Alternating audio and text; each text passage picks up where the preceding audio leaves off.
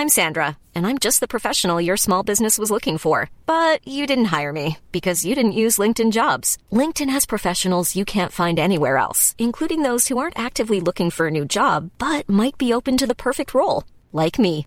In a given month, over 70% of LinkedIn users don't visit other leading job sites. So if you're not looking on LinkedIn, you'll miss out on great candidates like Sandra. Start hiring professionals like a professional. Post your free job on linkedin.com/people today.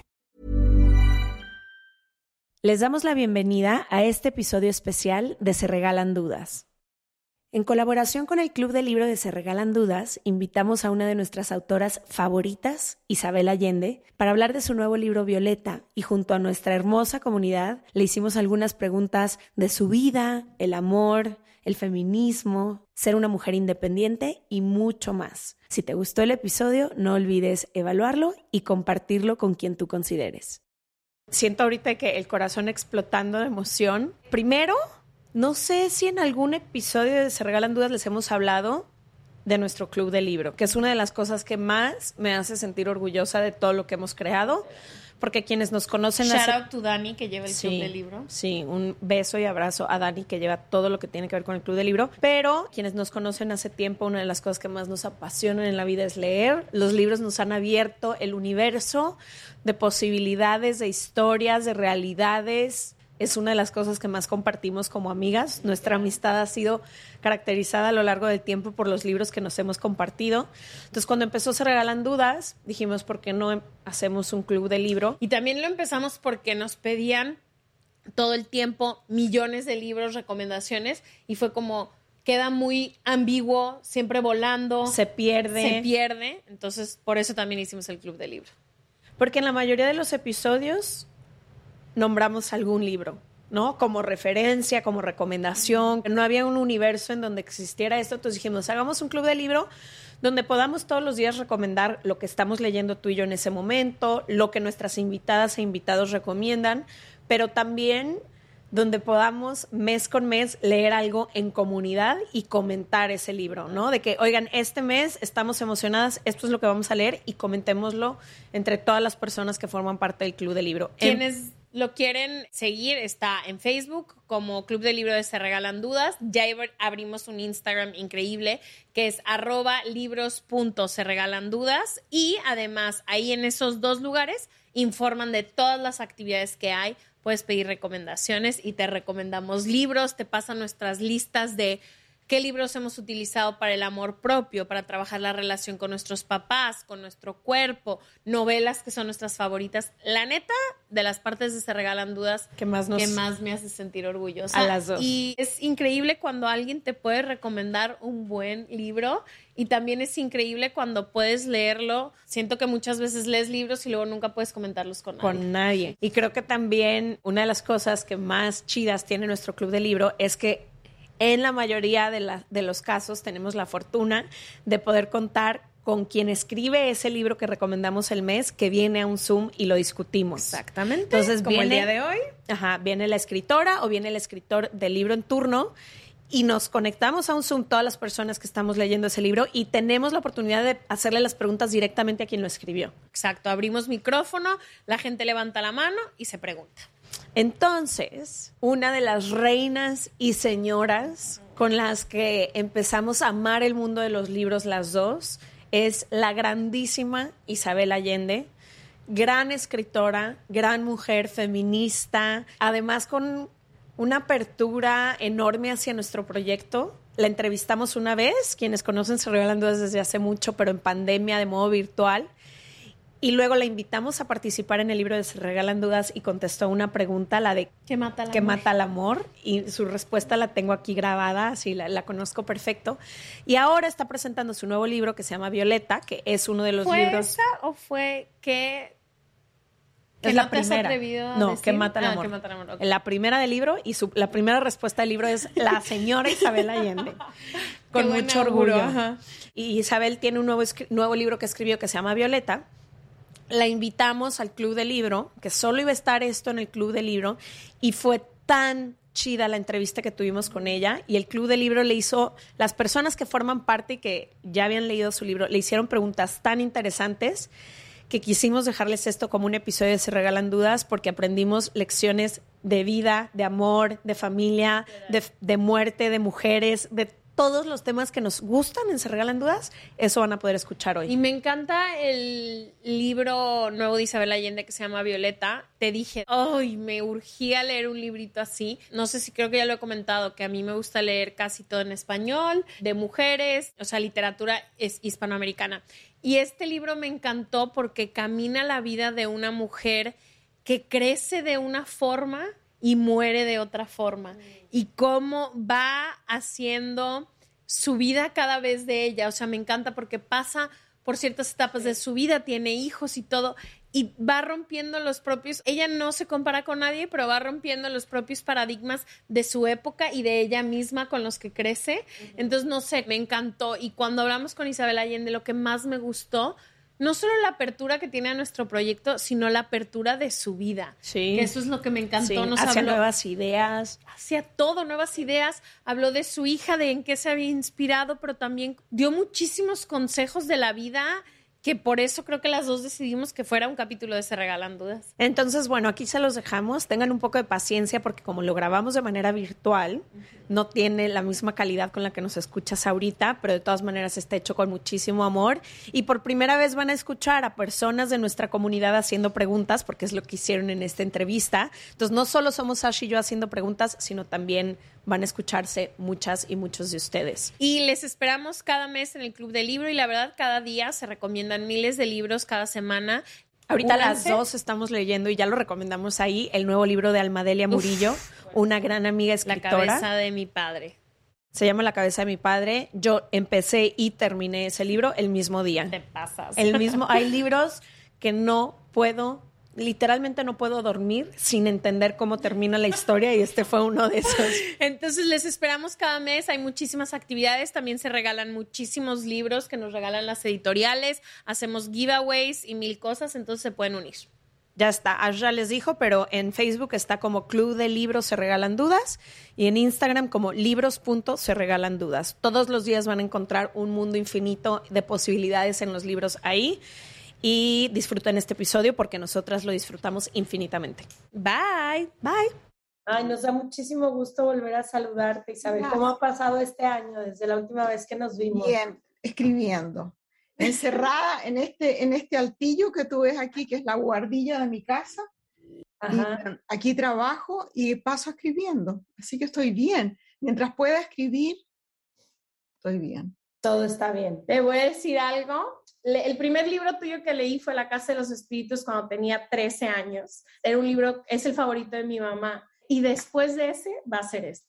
Me fascinó este libro. ¿Cuál, ¿De cuál estamos hablando? De Violeta. Ah, ok. Me encantó, se me hizo bueno. hermoso. No sé, ha sido de mis favoritos que he leído en los últimos años. Qué bueno. Gracias. Me alegra. Hermoso. Bueno, querida Isabel, estamos aquí con nuestro club de libro. Eh, tenemos ahora, y estoy muy orgullosa de decirlo, uno de los clubes de libro más grandes en Latinoamérica.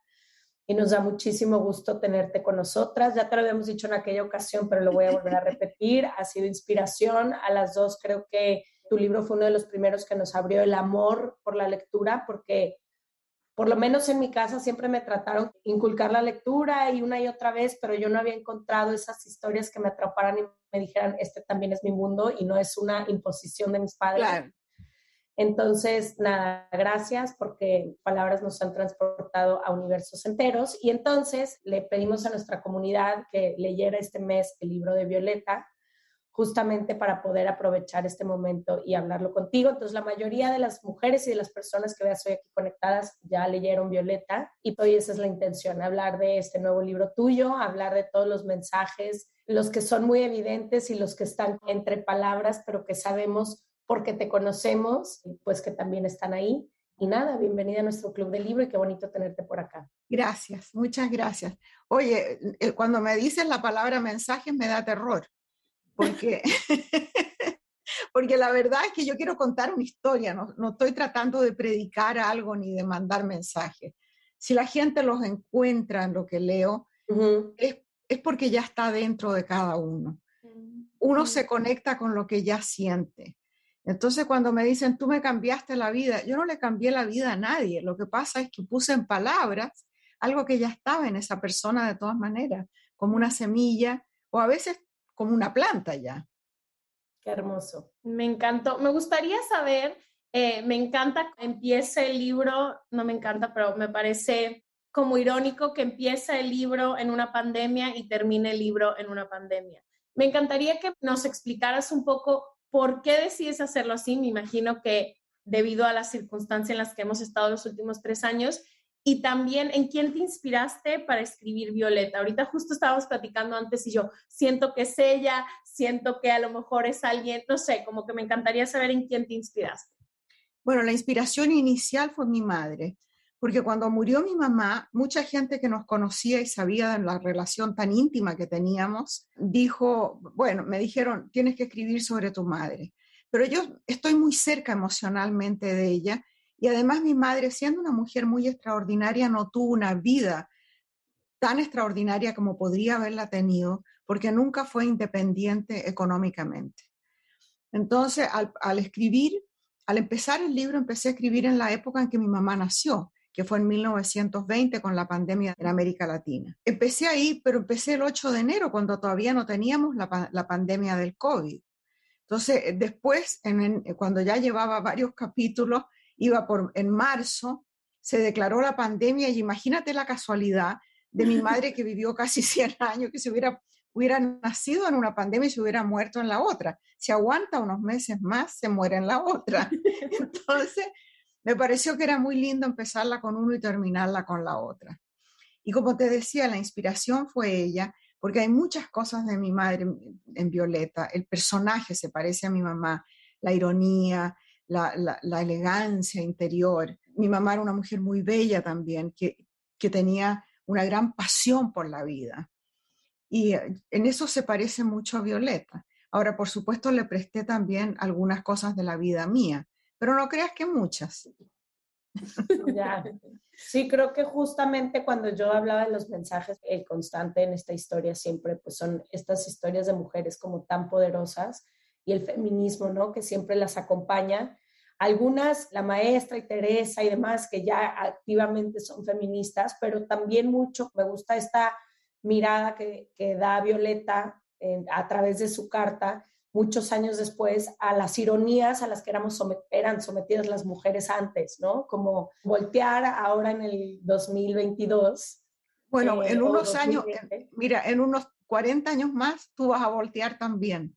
Sí, y es justo donde iba mi pregunta. O sea, yo sé que tú siempre, por la charla que tuvimos hace un año, siempre has caminado con la bandera feminista, pero creo que mucho sigue aplicando a lo que vivimos hoy, ¿no? Creemos que hemos empezado a ocupar tantos espacios y nos damos cuenta en el día a día que, la lucha no termina nunca y que sigue habiendo eh, como que tantas diferencias en la vida que vivimos las mujeres y eso lo veo mucho a través del libro, ¿no? Desde el no me puedo divorciar, desde el hecho de que yo esté viendo por mi vida económica significa una revolución y no, puede no puedo decírselo a nadie, abrir la cuenta de banco, que eso está en un diario de mi abuela también, que hablaba de la cuenta de banco. No podía, en esa época una mujer no podía abrir una cuenta en el banco sin la garantía de un hombre, que podría ser el padre o un hermano o el marido.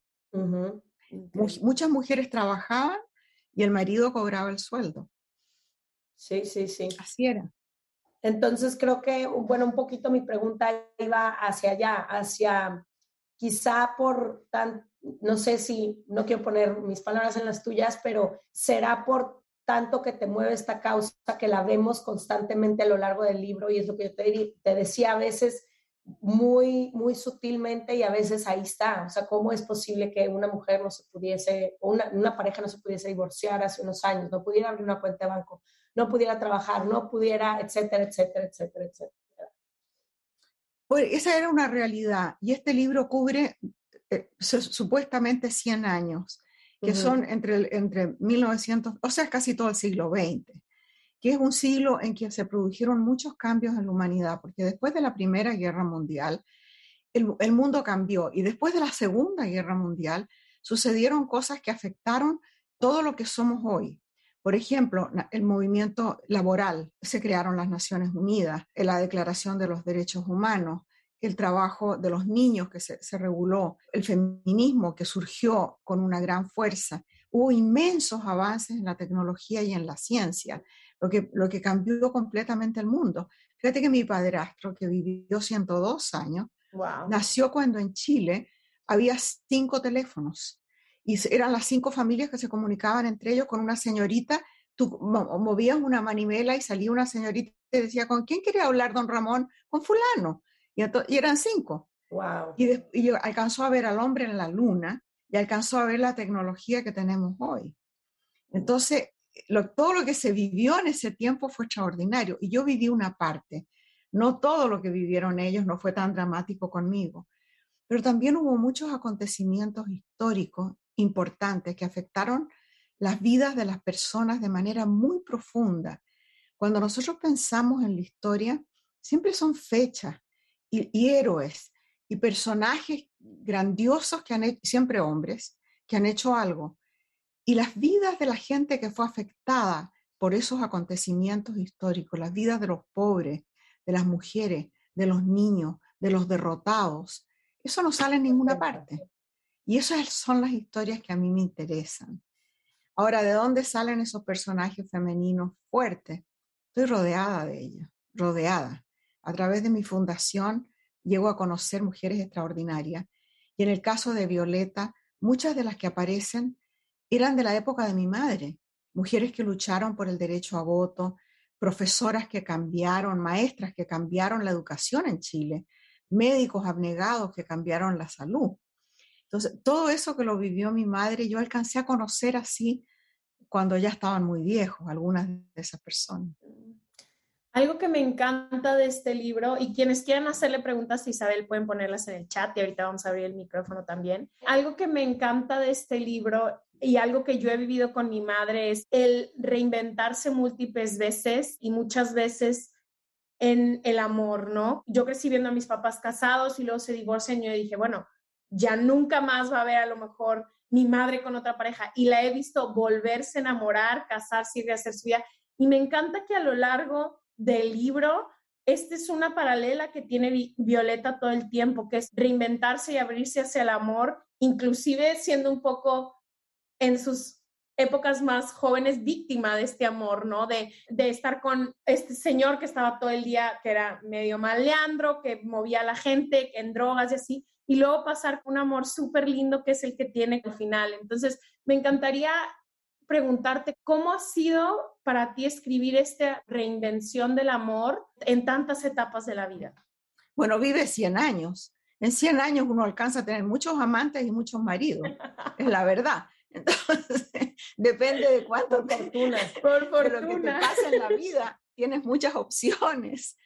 Y mira, yo he vivido 80 y me he casado tres veces y si vivo un poco más, seguro que me caso una más. Entonces, te digo la verdad, uno, yo he estado siempre muy abierta al amor porque me parece que es un riesgo que vale la pena correr. Porque, ¿qué es lo peor que te puede pasar? Que te vaya mal y sufrir un poco o mucho, pero la, la alternativa es cuidarte mucho y no vivir, no alcanzar a, a desarrollar la pasión y el entusiasmo por la vida ni la conexión con otra persona. Mira, cuando conocí a Roger yo tenía 77 años. Bueno, claro, 76, ponte tú, y a los 77, 78 nos casamos. Dos viejos que traíamos un montón de bagaje y que nos conocíamos apenas, porque él vivía en Nueva York, yo vivía en California y nos habíamos visto unos pocos fines de semana, pero eso era todo, y el resto era por, por Zoom y por email. Entonces, fue un riesgo enorme. ¿Y qué era lo peor que podía pasar? A él le podía pasar de todo, porque él dejó todo tirado por venirse a vivir conmigo, pero yo no tenía nada que perder. Así que, ¿por qué no? Y nos ha ido bien, fíjate, súper bien. Vale la pena. Me encanta. Voy a abrir para preguntar algunas preguntitas de la gente. Dani, ¿quieres abrir micrófonos o leemos el chat? Sí, tenemos una pregunta de André. Si quieres abrir tu micrófono para preguntarle a Isabel. Mi pregunta más directa es que eh, de esto has hablado un poco en tus, entrevistas, de, de lo difícil que fue para, para vos ser mujer en un espacio laboral a inicios cuando estabas estudiando periodismo y luego pasaste, ¿verdad? Un poco ya la parte de la escritura. Entonces, ¿cuál sería el mensaje que les das a, a las chicas eh, en este contexto? Es que sí, eh, que aún enfrentamos, nos enfrentamos, ¿verdad? Con, con, el machismo dentro de los espacios laborales. Mira, el machismo eh, no ha sido derrotado y si es como, como, un, como una mala hierba que si le dan la oportunidad crece y invade todo. Nos falta mucho trabajo por hacer a las mujeres para, eh, para cambiar el patriarcado, reemplazar el patriarcado. Y tenemos que empezar con los niños, empezar con nuestros hijos, con la forma en que los educamos y, tener una conciencia clara de cuáles son las tremendas injusticias, poder nombrarlas y saber que dentro de todo, las que estamos aquí conversando, somos privilegiadas porque tenemos educación, derecho a la salud, podemos hablar del feminismo. Hay muchos lugares en el mundo donde la noticia no ha llegado todavía, o bien ha llegado y ha sido cortada de raíz. Piensen en las mujeres de Afganistán, que eran médicos, abogados, físicos. Esas mujeres en 24 horas, cuando llegó el talibán, se tuvieron que ir a su casa y meterse debajo de una burka y se acabó las vidas para esas mujeres a menos que cambie el régimen. Entonces, cuando hay circunstancias trágicas como es la guerra, invasión, ocupación, crisis económica, una pandemia, las primeras víctimas son las mujeres, las que pagan primero, y las últimas en recuperarse, las mujeres y los niños. En el mundo hay millones y millones de refugiados, el 70% son mujeres y niños. En las guerras mueren más civiles que soldados y entre los civiles más mujeres y niños. Entonces, tenemos que tener muy claro lo que significa esta guerra de violencia extrema contra la mujer. En todas partes, en, algunos lugares ha sido aparentemente superado. Estoy pensando en Noruega, en Islandia, pero nosotros tenemos mucho trabajo que hacer todavía. Mira lo que es el femicidio en México. Totalmente cierto. Y creo que es una crisis que quienes hemos tenido el privilegio, como tú dices, de poder vivir el feminismo en algún punto, es difícil imaginarnos a veces cómo está del otro lado. Exacto. Bueno, pero yo lo puedo imaginar porque tengo una fundación. Y mi fundación trabaja con mujeres las más vulnerables, que generalmente son también las más pobres, en, en, lugares donde, donde no tienen defensa. Y me toca ver cosas increíbles. Mujeres que lo, han sido violadas, golpeadas, mutiladas, que han perdido todo, incluso los hijos a veces, y logran ponerse de pie y salen adelante yo no sé cómo. Entonces, esos, esas son las mujeres que pueblan mis libros. No necesito inventarlas. miro alrededor y hablo con ellas nomás. Hermoso. La siguiente pregunta es de Montserrat Madrigal. Venga, Monse. Venga, Monse. Hola. Hola. Les hablo desde Costa Rica. Isabel, un gusto hablarle y conocerla. Em, mi pregunta iba otra vez un poco por el tema del feminismo. Yo creo que una de las cosas que más admiro de su trayectoria es el trabajo que ha hecho para darle voz al feminismo. Cuando estaba en el colegio, mi familia era pues bastante machista. El tema era súper tabú me acuerdo específicamente que el término tenía connotación negativa y entonces hablar al respecto era súper mal visto. Y una de las cosas que me ayudó a verlo diferente fue leer sus libros y escucharla hablar al respecto y es como lo que siempre hablan en el podcast también, que cuando aprendemos de esas cosas ya las reconocemos en todas partes y en especialmente en este tipo de literatura. Pero mi pregunta, más allá de lo que podemos hacer fuera de la casa, es cómo lo aplicamos también a la vida cotidiana. Porque a veces siento que es más fácil aplicarlo fuera de la casa, en conversaciones con amigas, con personas, fuera de nuestro hogar, pero hay ideas que tenemos preconcebidas de nuestras madres o abuelas, y en especial cuando crecimos con ellas directamente y es de las que más aprendimos, y son ideas preconcebidas de cómo administrar nuestra casa, ahora que bueno, mi generación o yo en especial ya estoy formando mi, mi propia familia, son cosas que constantemente nos tenemos que cuestionar, cómo vemos a nuestra pareja, cómo queremos criar a nuestros hijos. Entonces, ¿qué tipo de consejo puedes darnos también a las mujeres de nuestra generación que estamos tratando de encontrar ese, ese balance? Yo creo que no vas a poder cambiar a tu familia. Tú puedes formar otra familia, puedes, puedes formar a tus hijos, entrenar, domesticar a tu compañero, si es que lo tienes, y no aguantar que te, que te ponga el pie encima. Y, eh, y esa es con el ejemplo que uno le enseña a los niños. No, no sacas nada con predicar. Mi mamá era una señora antigua, dentro de lo liberal que era en materia de, de, ideas, de filosofía, de literatura, de arte, de política. Pero mi mamá era una señora elegante, que, que siempre servida por alguien, que tenía ideas bastante preconcebidas también, no creo que tan fuertes como las de tu familia, pero ahí estaban. Entonces chocábamos mucho porque ella no entendía, sobre todo cuando yo era joven, no entendía en qué estaba yo y por qué me, me metía entre las patas de los caballos donde me iban a pisotear.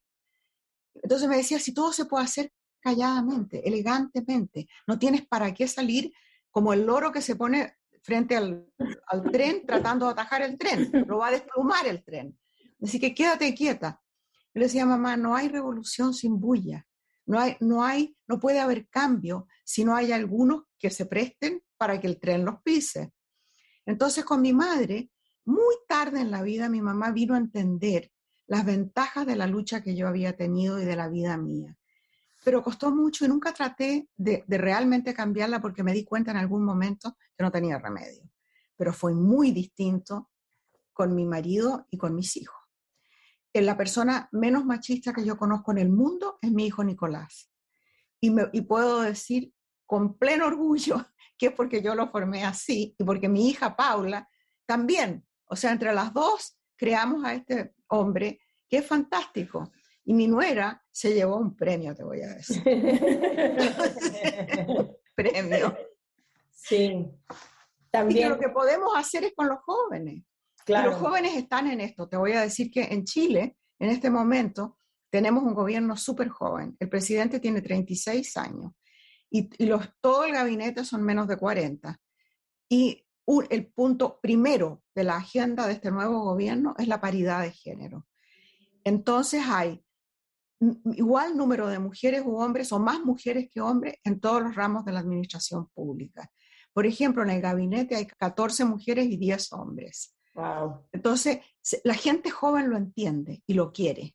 Son los viejos carcamanes los que hay que movilizar, los que tienen mucho interés en que las cosas se mantengan como están. Creo que algo que hemos dicho mucho en el podcast y que a nosotras nos ayuda mucho es también, no tenemos que estar de acuerdo con las ideas de nuestra familia y podemos hacer nuestro propio camino, pero sí también hacer las paces con que ellos tuvieron otra otra vida, otra educación, otros mensajes, otras oportunidades. Y no nos toca a nosotras educarles ya también a ellos. Son quienes son y creen lo que creen. Y hay veces que con el ejemplo, con la vida que uno tiene, la raza, sí. Eh, cambian los padres. Sí, Porque nadie más machista que mi padrastro.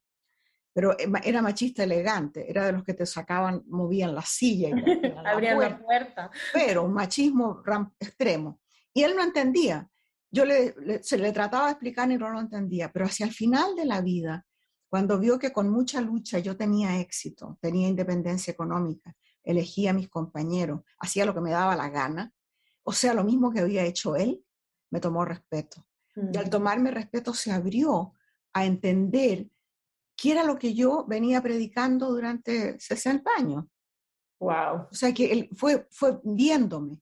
Mira, era, éramos muy amigos, mi padrastro y yo, a pesar del, autoritarismo, el machismo de él.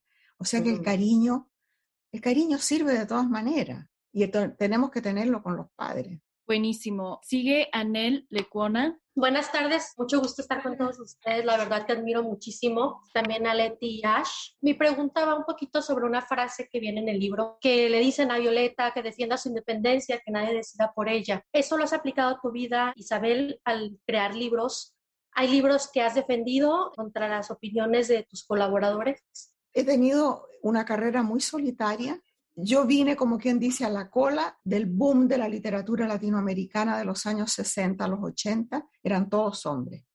Y esos, esos maravillosos escritores conquistaron al mundo. No había una sola voz femenina ahí. Y después escribí yo La Casa de los Espíritus en la cocina de mi apartamento en Caracas, completamente aislada de los círculos intelectuales, de los círculos literarios, de los periodistas que se juntaban en los bares para discutir ideas. Ahí se formaron esta gente, se formó García Márquez, se formó Mario Vargas Llosa, en esos ambientes. Yo era una señora que tenía que trabajar 12 horas al día en una escuela para poder mantener a la familia y después tenía que llegar a cocinar. Entonces, yo nunca pertenecía a nada de eso. Además, por estar tan alejada de los centros culturales de Barcelona, que es donde estaban los editores y las, agencias literarias y, la literatura en español, siempre estuve como aislada. Y después terminé en los Estados Unidos, donde vivo en inglés, en California, fuera de contacto con toda esa gente también. Entonces he tenido una carrera muy solitaria y por lo tanto no he tenido que defender los libros he tenido buenas y malas críticas, he tenido que defenderme de la mezquindad o de la envidia de algunos colegas sobre todo, pero también críticos y del machismo imperante. Pero en el fondo, mira, cuando escribí La Casa de los Espíritus, mi agente Carmen Balcells dijo, vas a tener que hacer el doble o el triple de esfuerzo que cualquier hombre para obtener la mitad de reconocimiento. Estaba en lo cierto, estaba en lo cierto, pero se puede hacer se puede, o por lo menos yo pude. Entonces no tengo de qué quejarme, la verdad.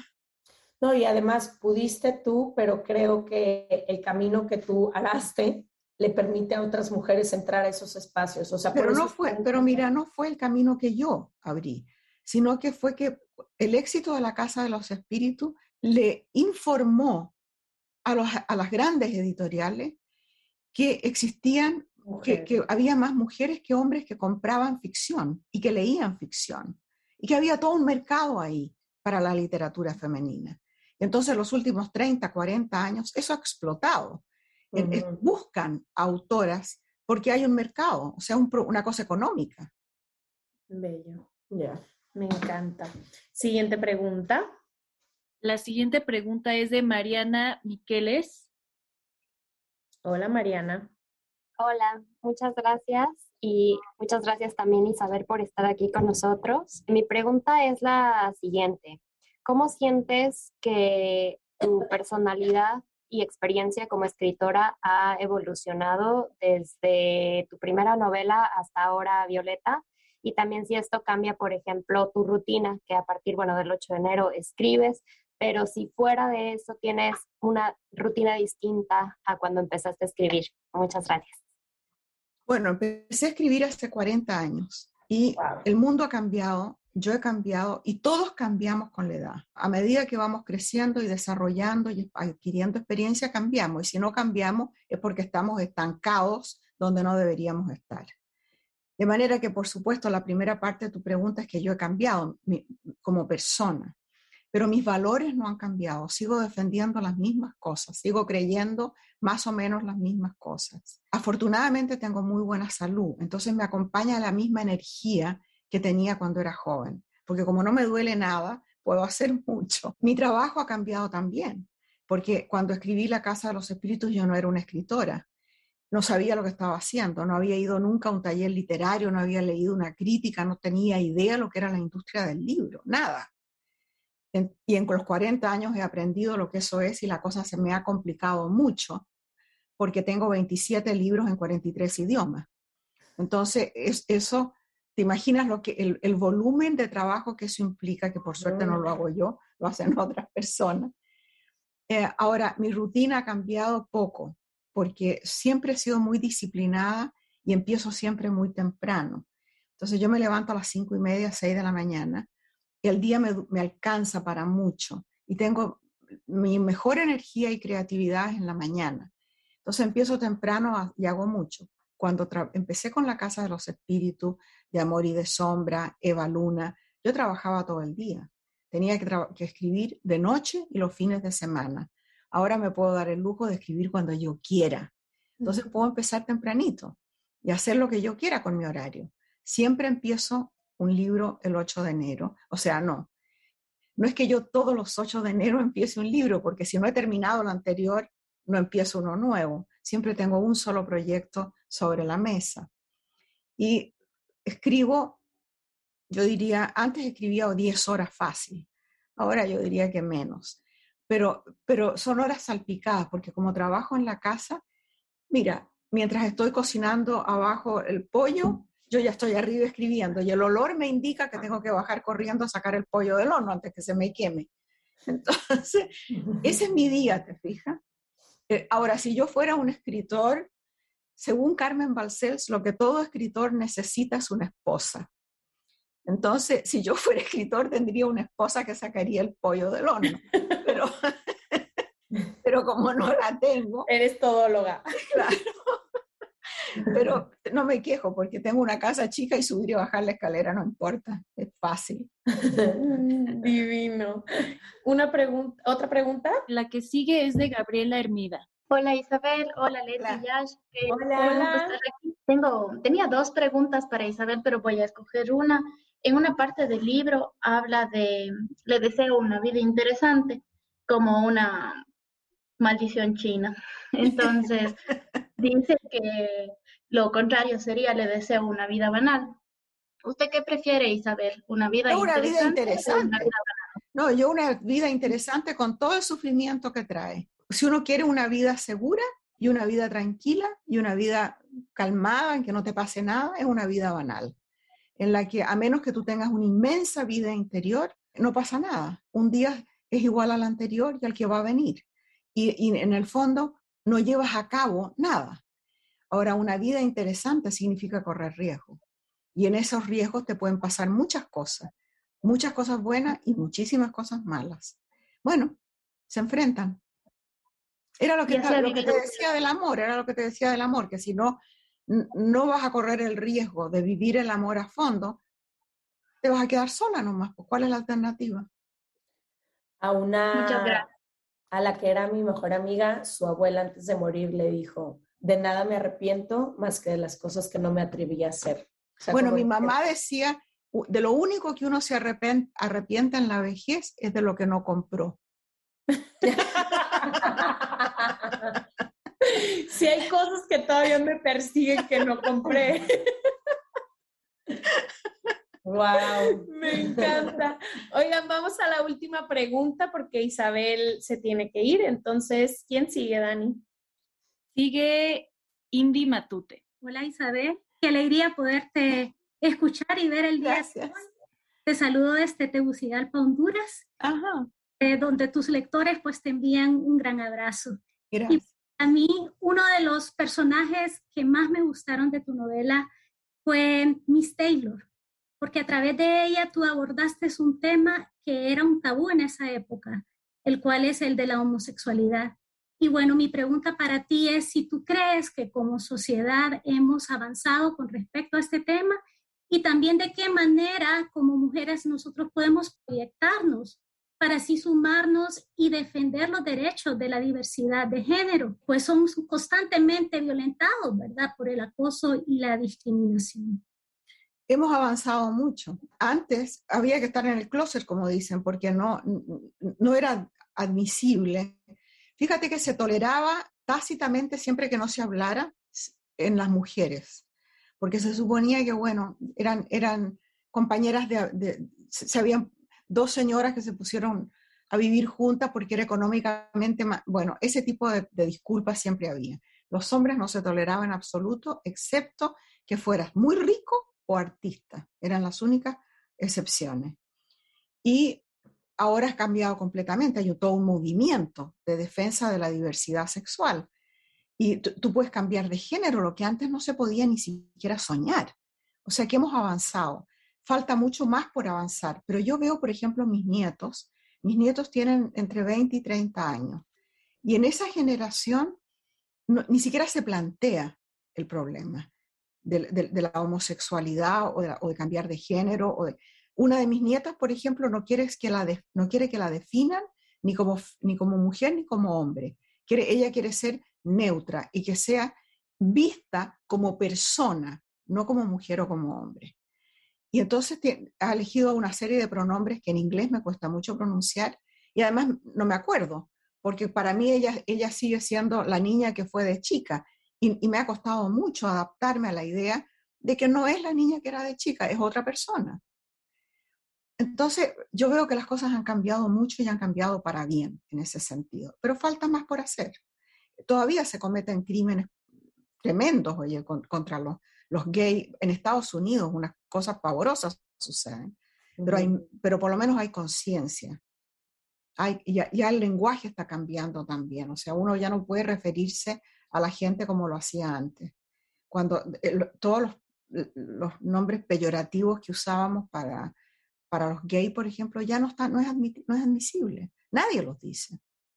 Salvo que seas una bestia de macho, ya pues, pero eso, eso se, irán eliminando solos, digo yo, que se maten entre ellos.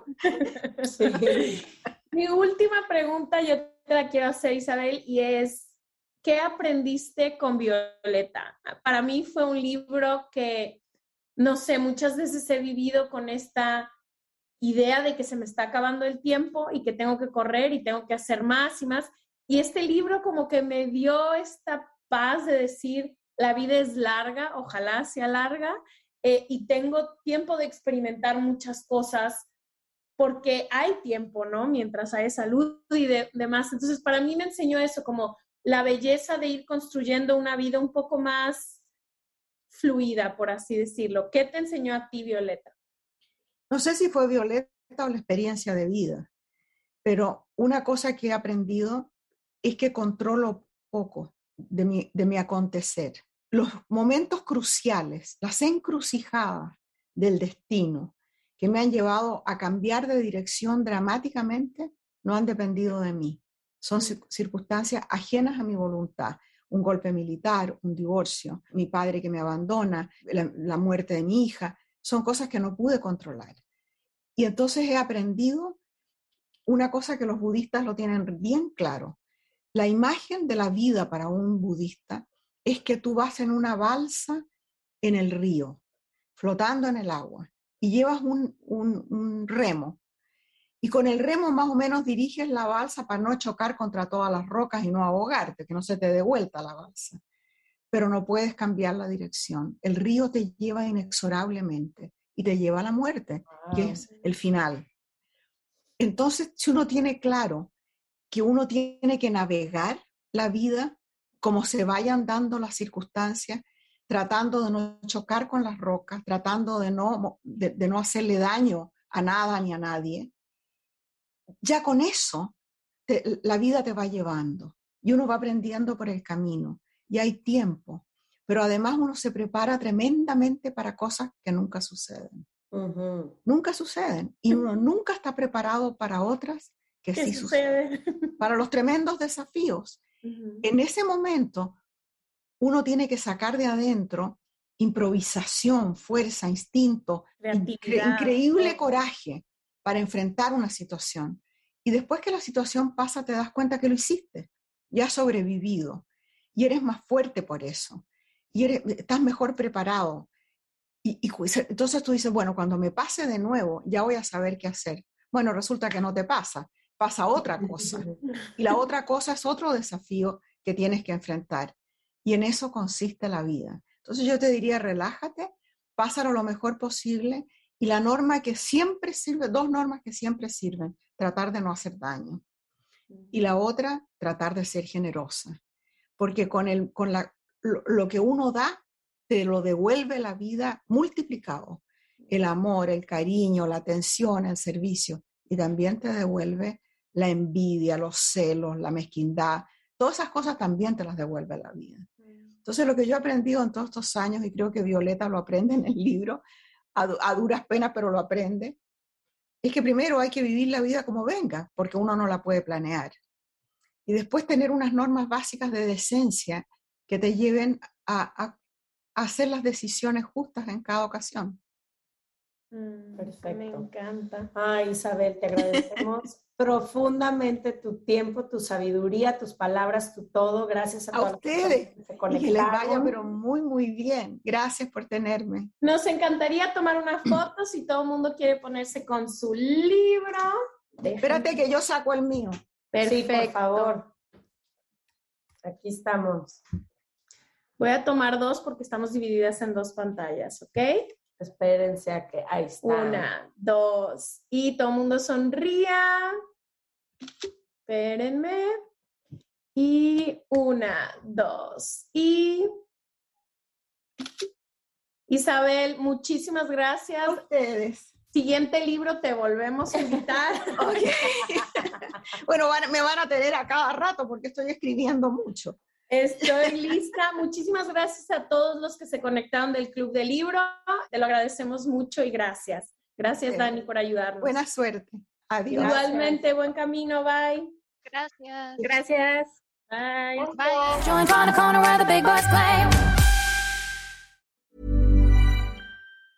Planning for your next trip? Elevate your travel style with Quince. Quince has all the jet setting essentials you'll want for your next getaway, like European linen, premium luggage options, buttery soft Italian leather bags, and so much more. And is all priced at 50 to 80% less than similar brands. Plus, Quince only works with factories that use safe and ethical manufacturing practices. Pack your bags with high-quality essentials you'll be wearing for vacations to come with Quince. Go to quince.com slash pack for free shipping and 365-day returns.